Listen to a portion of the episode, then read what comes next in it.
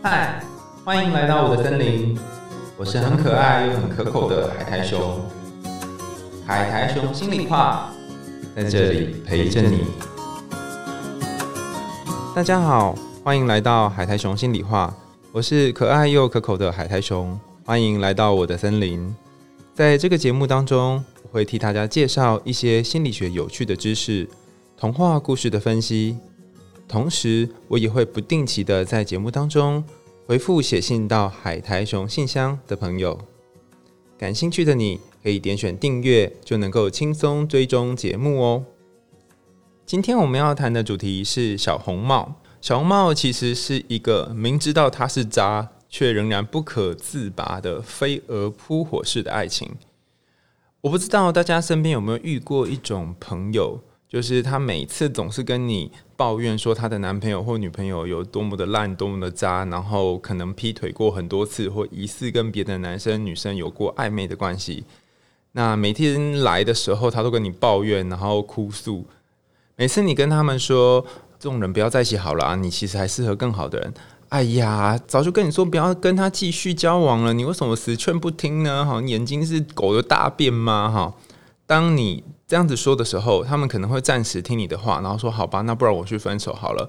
可是隔了一段时间，他又继续深陷其中，或者是他好不容易结束这段关系，但是在下一段关系里面又遇到同样的渣、同样的劈腿，然后同样的不好好对待他的人。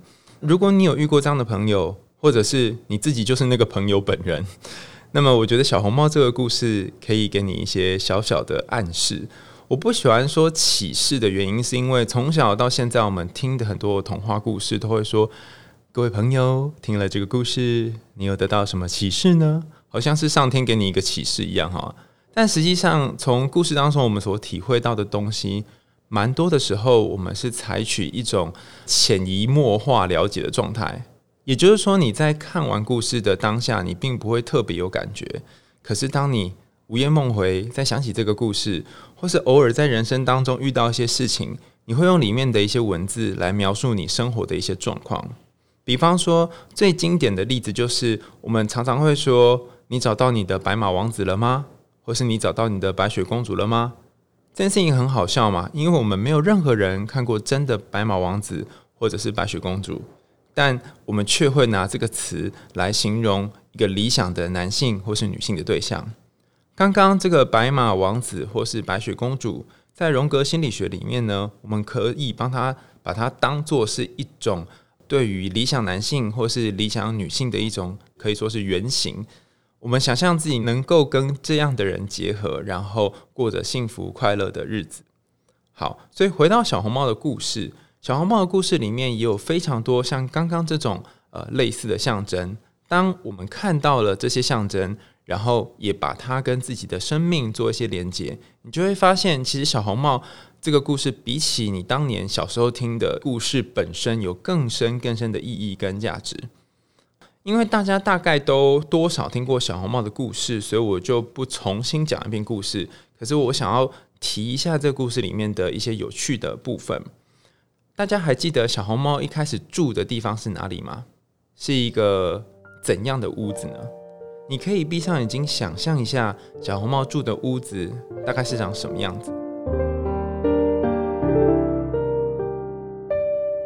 大概有八成以上的人，我问这个问题的时候，他们脑袋里面想的都是小木屋，很奇怪，对不对？我们都没有套好，但都会有小木屋这个形象出现。还是你家的小红帽是住在公寓里面？我曾经有遇过一个读者，他说他的小红帽是住在一个破烂的铁皮屋里面。不论你的小红帽是住在哪里，那个屋子的形象就是这个故事的起点。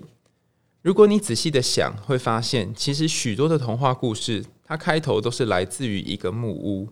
那这个可能跟童话故事的起源有关哈，因为欧洲那个时候有很多的呃樵夫啊，然后木材啊哈，然后他们那个时候的生活是需要烧火来当做能源的，所以。经常会是有一个很老的樵夫，或者是很勤奋的樵夫，搭配一个小木屋的场景。好，那同样的小木屋在哪里有看到呢？可能你在糖果屋里面是不是也看过小木屋？在三只小猪里面是也看过小木屋。反正小木屋呢，就是一个经常会在童话故事里面出现的，算是象征之一。另外一个也是童话故事里面经常出现的象征呢，叫做森林。小红帽离开木屋之后，进入了森林，遇到了大野狼。白雪公主离开了皇宫之后，进入了森林，然后遇到了猎人，还有七个小矮人。糖果屋的主角汉塞尔跟格丽特，他们离开了他们的家，一边撒着呃面包屑或者是石头，也是进入了森林。那森林到底代表什么呢？其实森林有很多有趣的意象跟象征，其中一个最有趣的象征，我们称作进入你生命当中的黑暗森林。举个例子来说好了，虽然我们已经离这些童话故事很远。不过，非常多网络游戏的爱好者每天都要进入一个森林，这个森林的名称叫做召唤峡谷。那为什么要进入这个森林呢？如果你有玩过传说对决或是英雄联盟的话，你就会发现，当你一开始是一个呃等级等于零的英雄的时候，然后慢慢慢慢随着深入了森林，打那些兵或是怪物，然后你慢慢提升等级。啊，然后可能有几次被打死，又回到了原点，然后再次挑战这个森林。然后你在这个游戏的过程当中慢慢成长，等级一天一天的提高，也可以买更多的装备。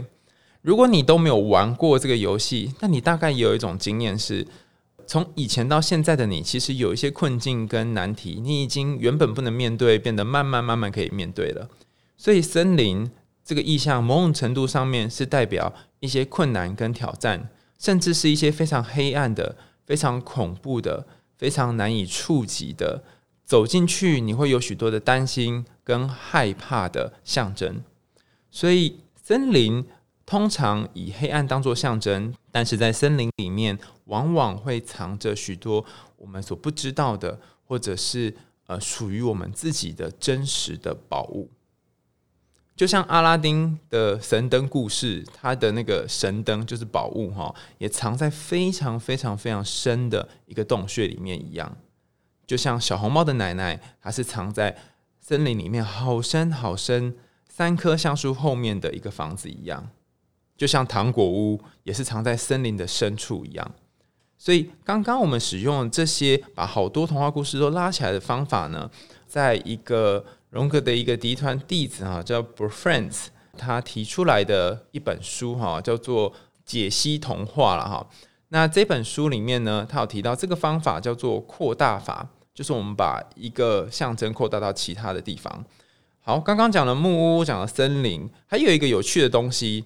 大家小时候看那个迪士尼卡通，有没有发现白雪公主都可以跟其他小鸟说话？现在如果在路上有看到一个人跟别小鸟说话，你可能会觉得他大概有一些状况。但是为什么这些公主都会跟小鸟说话呢？那是有原因的，因为在童话故事里面的动物，它通常不是代表动物本人，而是代表一些特殊的象征。鸟有很多很多的象征，我们后续如果讲到其他童话，有机会可以谈到的话，我们可以多讲一些鸟的部分。不过鸟其中一个重要的象征呢，是方向跟自我。当白雪公主迷失方向的时候，她会跟森林里面的鸟说话，然后森林里面的鸟会听她的心事，听她的难过。如果你觉得这无法相信的话，想象一下你看过的十部日本动画，里面大概有十二部，一开头就会有一群鸟飞过吧，或是大概有八部，中间会出现几只鸟飞过的样子。那为什么大家都有一个鸟飞过呢？哈，因为鸟代表的是某一种方向或某一种希望跟自由的感觉，它代表是我们心想要去的地方。所以在白雪公主跟鸟对话过程当中，某种程度上面也是她跟内心的自己在做对话的过程。那当然，这也代表森林里面的很多动物，包含野狼、小猪、绵羊啊，这些动物其实也是不同自我的一些部分。那讲完象征之后呢，我们也可以进一步来谈为什么这个故事叫做小红帽哈，而不是叫小白帽、小蓝帽或是小绿帽呢？虽然小绿帽有点难听的，好像就是劈腿之类的哈。这是有原因的，就是红色这个颜色，大家可以想到什么？这个方法呢，呃，我们在心理学里面称作积极想象。请大家联想一下，如果红色，你会联想到什么？可能是什么物品？什么形容词啊？什么情绪，或者是你会想到什么事情都可以。大家想象一下。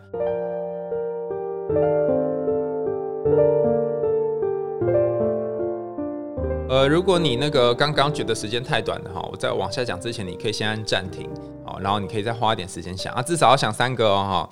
每个人想到的可能是不一样的哈。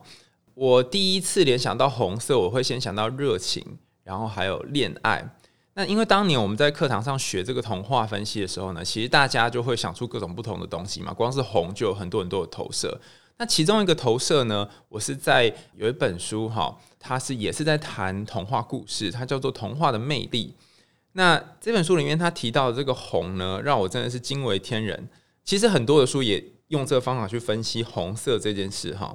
他说呢，其实红色某种程度上面代表的是一个女孩的初经，就是月经刚来那个鲜艳的红色，所以其实它跟性欲或是成熟是有关联的。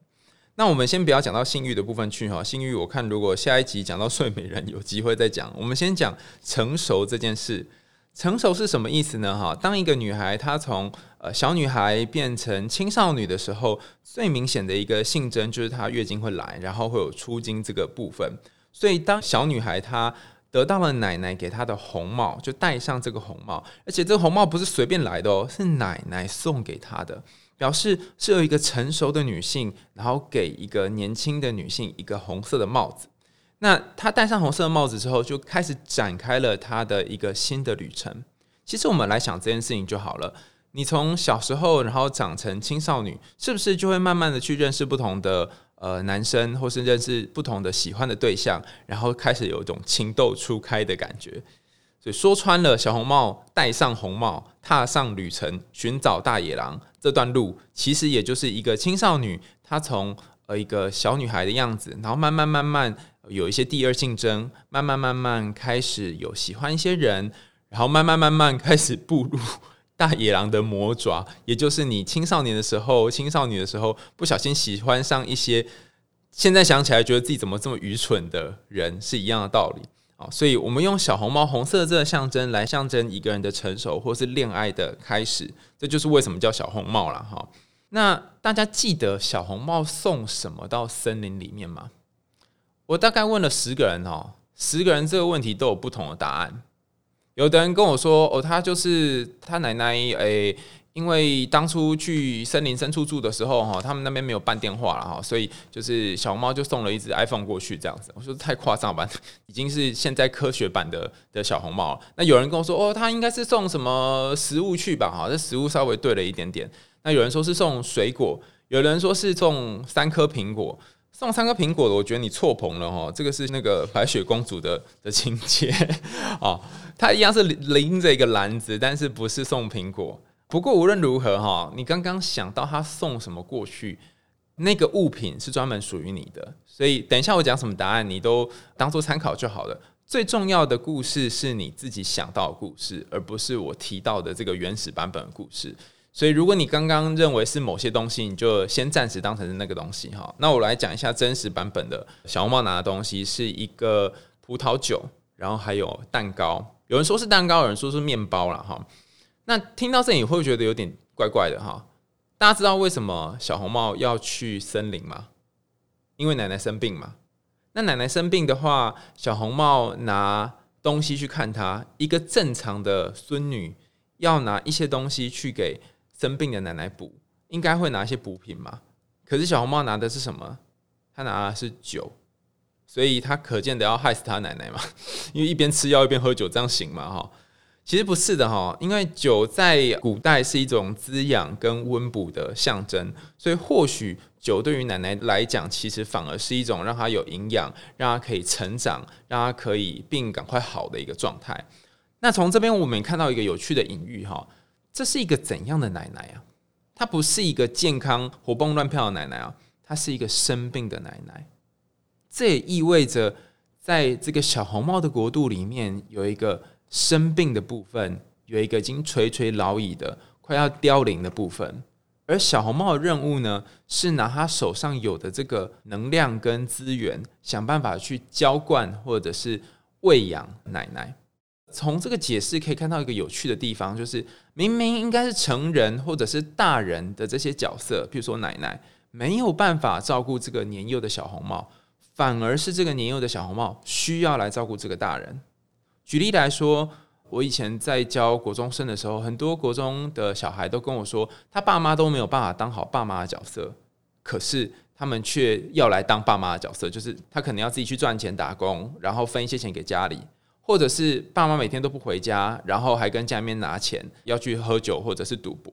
让那样子小孩非常的辛苦，他必须要认真念书，甚至没有办法读上他想读的高中，只能去读高职，为了就是要扛起家里的家计。这个小孩他把自己的前程先暂停，然后自己想办法去赚面包跟葡萄酒来喂养这些本来应该是大人，但是心理上或者是生活上却生病的大人。而且当他在做这件事情的时候，他其实好匮乏，好痛苦。所以很可能会去找一些跟他相同经验的，或是类似人生的伙伴在一起。例如，可能是同样在外面打工或是讨生活的八加九，或者是同样讲义气，但是能够帮忙他，可是功课又没有很好的班上最后一名。那这个人很可能就是大野狼。其他人可能不能理解，为何这样的一个小女孩或小男孩要跟一个这么不入流的人在一起。可是，如果我们把这个故事倒过来想，就会发现，因为小红帽一开始被赋予的这个任务就是非常非常艰难，而且没有办法在这个年龄，不是他应该要负起的任务。所以，到底是谁的问题呢？是小红帽太容易跟大野狼相处吗？太容易被骗吗？还是是奶奶生病的问题呢？谈到这里，不知道大家有没有发现一个盲点：小红帽为什么要去森林？如果有人有记得故事的开始，就会想起其实是妈妈要小红帽去森林的嘛。好哦，我们来这里想象一个问题哦：妈妈要小红帽送食物去给奶奶，而且妈妈告诉小红帽森林里面有大野狼。这两句话听起来，你有没有发现什么奇怪的事情？可见得妈妈很讨厌小红帽嘛，她想要小红帽去送死，对不对？很奇怪吗？为什么会这样子？完全不能理解啊！你看到今天你女儿哈，她进去森林里面，然后她进去森林里面很有可能会被大野狼吃掉，可是你却还要送她去森林里面，然后你还不跟她一起去哦。作为一个正常的妈妈，应该跟小孩一起去嘛？可见的这个妈妈也是个失职的妈妈嘛？那为什么她不跟小红帽一起去呢？因为她送的这个东西是要给婆婆的嘛，所以可见的婆媳关系不好嘛？婆媳关系不好，所以才要叫小红帽送。你看，小红帽果然是婆媳关系下的牺牲者。好了，有可能不是她婆婆啊，可能是妈妈的妈妈。但无论如何，如果你有认真听这段故事，你就会发现一件事：从刚刚讲到现在，这个故事少了谁？就是少了一个爸爸的角色。小红帽是一个在单亲家庭里面长大的小孩，在这样的家庭长大的小孩会有什么样的情况呢？每个人状况可能不一样，但就我所接触到的一小群单亲家庭的小孩。他们人生当中都会有两个共通的渴望，哈，有一群类型的小孩，他会希望他人生可以建立一个真正的家，因为他以前的家并不是真的家，他想要一个他自己的家，于是他就去找一只大野狼，然后找一个可以跟他一起建立真正的家的男人或女人。另外一种情况是，他会不想要一个家庭，为什么他不想要一个家庭呢？因为他想到自己的家庭是破碎的。是混乱的，所以他宁可自己孤独的过一生。看起来小红帽比较像是第一种路线嘛，所以他到森林里面遇到了大野狼，而且还相信了大野狼。相信大野狼之后呢，他就在那边采花，然后采花之后就去到了奶奶的屋子里面，而且因为奶奶已经被大野狼吃掉了嘛，然后他还相信大野狼所说的话。好，从这里我们可以看到两件事。第一件事情是，当妈妈跟小猫说。你走入森林的时候要走大条的路，不可以走小条的路哦，哈，然后不可以跟大野狼说话哦，哈，所以肯见的这个妈妈就是个笨蛋嘛？为什么呢？当你妈跟你说，知道这个锅子哦，它烫烫哦，烫烫哦，不可以碰哦，你会不会碰？会嘛？然后你碰的时候啊，果然被烫到了，是不是很活该？但是因为他一直叫你不可以碰嘛，哈，那个叫你不能碰这件事情，反而你会有更多的好奇心，所以小红帽反而因为妈妈的阻止，更想要跟大野狼聊天。逗留在森林里面。另外，当他走进大野狼的那个房子，其实是阿妈的房子了哈。阿妈就是那个大野狼假冒的阿妈，就跟他说：“小红帽，好久不见啦！”哈，那小红帽就说：“阿妈，你的眼睛怎么这么大？”哈，然后阿妈就说：“哦，因为这样才能好好的看看你啊。”好，他又说：“阿妈，那你的手怎么这么大？那因为这样还能好好的摸摸你啊。”大狼在摸他的时候，小红帽问他说：“那阿妈，你的嘴巴怎么这么大？牙齿这么大？”哈然后阿妈就跟他说：“因为这样才能把它吃掉啊，就把它吃掉了。”到这里，我们发现一件事嘛，哈，就小红帽是个脑残。因为前面有两次机会都可以怀疑这个是个大野狼，但他从来都不怀疑嘛。那你知道吗？你身边有很多这样的脑残，就是他明明知道这个人是个烂咖，他明明知道他之前有非常非常多的劈腿或者是不当的经验，可是他却仍然把这一个可能很爱他的对象，然后当做是他很重要很重要的对象，依然像小红帽一样就被他蒙蔽双眼，欺骗了好多次。比方说，你这些朋友可能会说，他以前其实就是真的对我比较不好啦。不过我觉得他最近有改进，有改进。好，嗯，我觉得他跟以前比起来已经好很多了。之前他本来出门都会就不见，不过他现在就是要回家的时候会报备一下。你有发现吗？你跟那个小红帽一样，或是你那个朋友跟小红帽一样，会帮另外一半找借口，尽管他可能是在欺骗你。那最后我们要说说看，小红帽如何从这样不成熟的感情，或者是总是被欺骗的感情当中毕业。大家有发现一件事吗？小红帽之所以在他的感情路上呢一直颠簸，是因为在他在最开始的时候，没有一个就是成熟的男性当做楷模。别人的家里面有一个成熟的父亲，或者是一个可以让他敬仰的父亲，但是因为这个故事，他一开始就缺乏了这样的角色。这并不是说你跟你妈妈生活，然后你是单亲家庭，你就很惨，你就一定会跟小红帽一样被大野狼吃掉。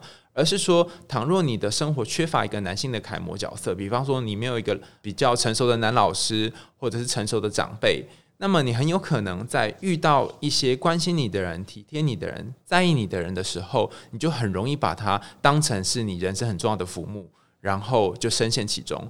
所以回到那个小红帽一开始的这个故事。就出现了一个角色叫做猎人，猎人相对来说是一个比较成熟的角色。然后猎人救了呃小红帽，也把奶奶给救出来。呃，小红帽被救出来之后呢，做了一个决定。这个决定如果大家有看原版的话，其实是小红帽本人做的决定。大家还记得大野狼是怎么挂掉的吗？小红帽跟猎人说：“我们把大野狼的肚子里面装满石头，然后让它掉到山谷里面。”所以其实从这里可以看到一件事情。小红帽经历了这次被欺骗之后呢，他长出了一些智慧，他知道要怎么去面对那些对他不好的人。在这个故事的最后呢，哈，因为毕竟是寓言嘛，哈，所以童话故事最后都会有一个启示。然后那个小红帽在最后就跟猎人啊、妈妈、哈、阿妈他们说：“我发誓，我以后绝对不会再走小路了，我绝对不会去找大野狼讲话了。”那问大家一个问题哦。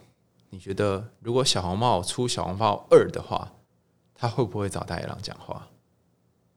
你觉得会还不会呢？人生就是这样哦，你经历过一个黑森林，你还有下一个黑森林要进去。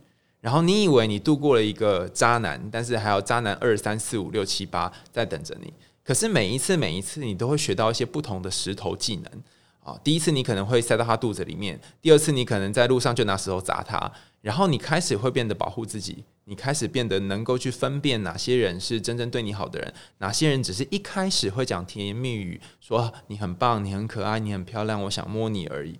所以，当你可以分辨的时候，你就从小红帽长成棕红帽，再从棕红帽长成大红帽了。所以看起来是一个叫我们不要误入野狼歧途的故事，但实际上他在讲的是一个女性成长跟蜕变的过程。那这个故事讲完之后呢，我们刚好要来回复一个。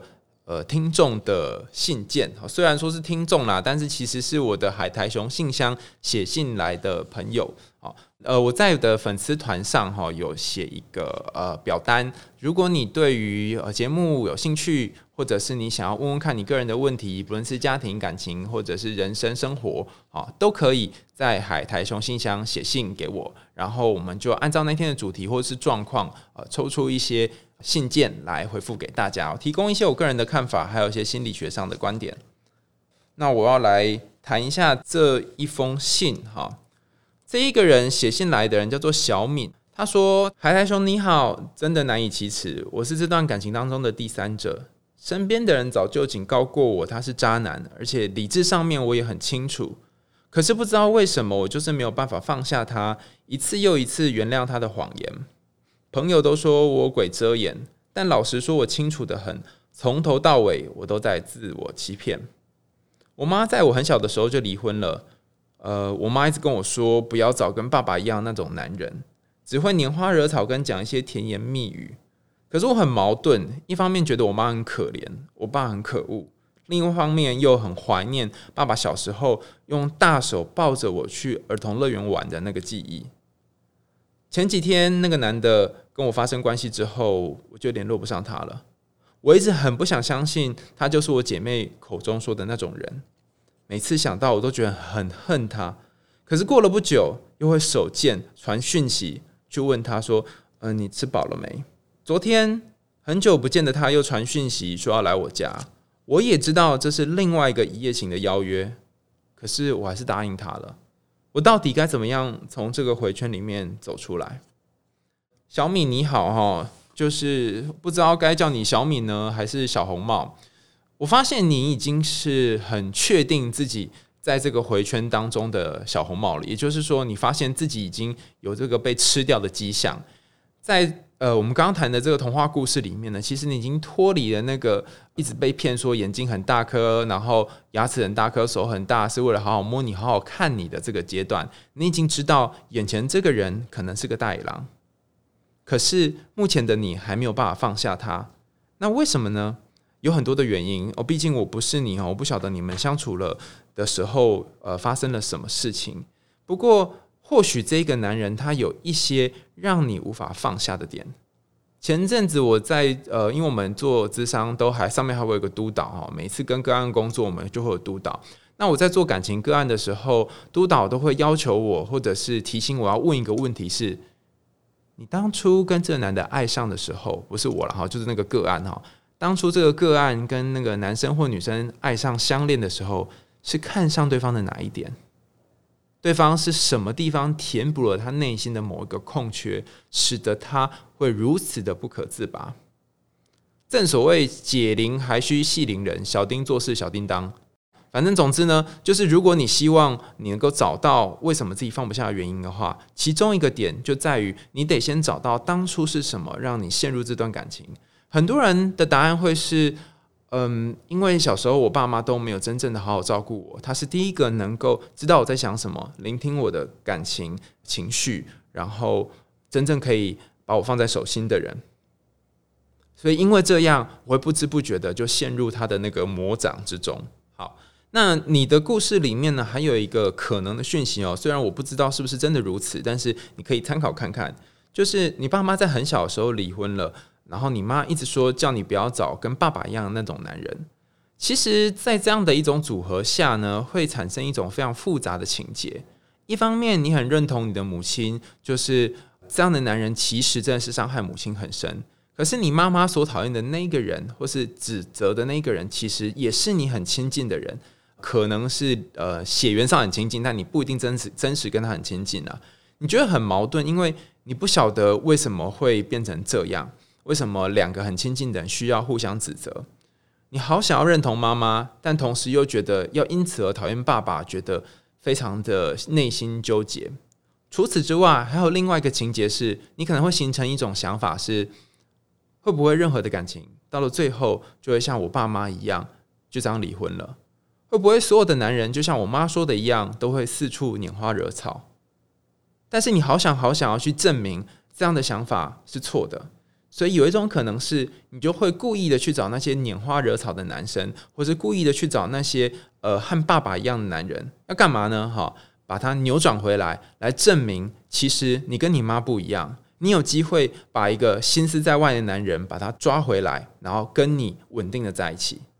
说穿了，你只是想要挑战你小时候的剧本，把那个你小时候本来一直在外面不顾家里面的爸爸的心给抓回来。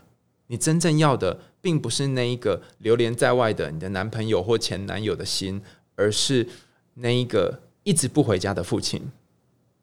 这只是其中一种可能啊，因为我也不知道你的状况是怎么样。你可以想想看，你对爸爸的关系，还有你对他的感觉是什么？你是不是真的很希望他回来，还是你非常的憎恨他？而当妈妈在说不要找爸爸这样的人，然后他在很讨厌父亲的时候，你内心的感觉又是什么呢？我的建议是，如果你要从这个回圈里面走出来的话，可能第一个可以处理的议题是去想想你跟这个男生的关系到底是什么，为什么会喜欢上他，然后他最吸引你的点是什么。第二个是回去看看你跟父亲之间的关系，里面是不是有一些跟你的感情雷同，或者是完全不一样的地方。最后，我会建议你跟妈妈聊一聊，因为现在的你已经长大了，你不是小红帽了，你已经是大红帽了，你比较有能力跟机会，可以跟当年那个一直叫你去讨厌父亲的妈妈来讨好讨论这件事情。妈妈现在还是这么想吗？妈妈对你的感情又是怎么想的呢？你如果告诉他说，呃，你在这个感情里面不断的受苦，他会给你一样的建议吗？还是他会告诉你这是必经的过程呢？有些时候，我们想象父母在我们心中所呈现的样子，跟他们真实的样子不完全是一样的。我们很可能会把他们的形象停留在小时候他们对待我的样子，而不会去意识到说，现在的父母已经老了，而我们也已经长大了。今天开播的第一集，大家觉得有趣吗？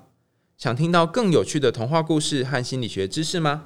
下一集我们要介绍最近刚改编成电影的《黑魔女二》原著童话《睡美人》。如果你小时候也被父母禁止过谈恋爱，可是却偷偷的跨越了那条线，那么这个童话将会非常适合你哦。谢谢大家收听今天的海苔熊心里话。如果你喜欢我的节目，记得在 Sound On 上面订阅我的节目。我们下次见，拜拜。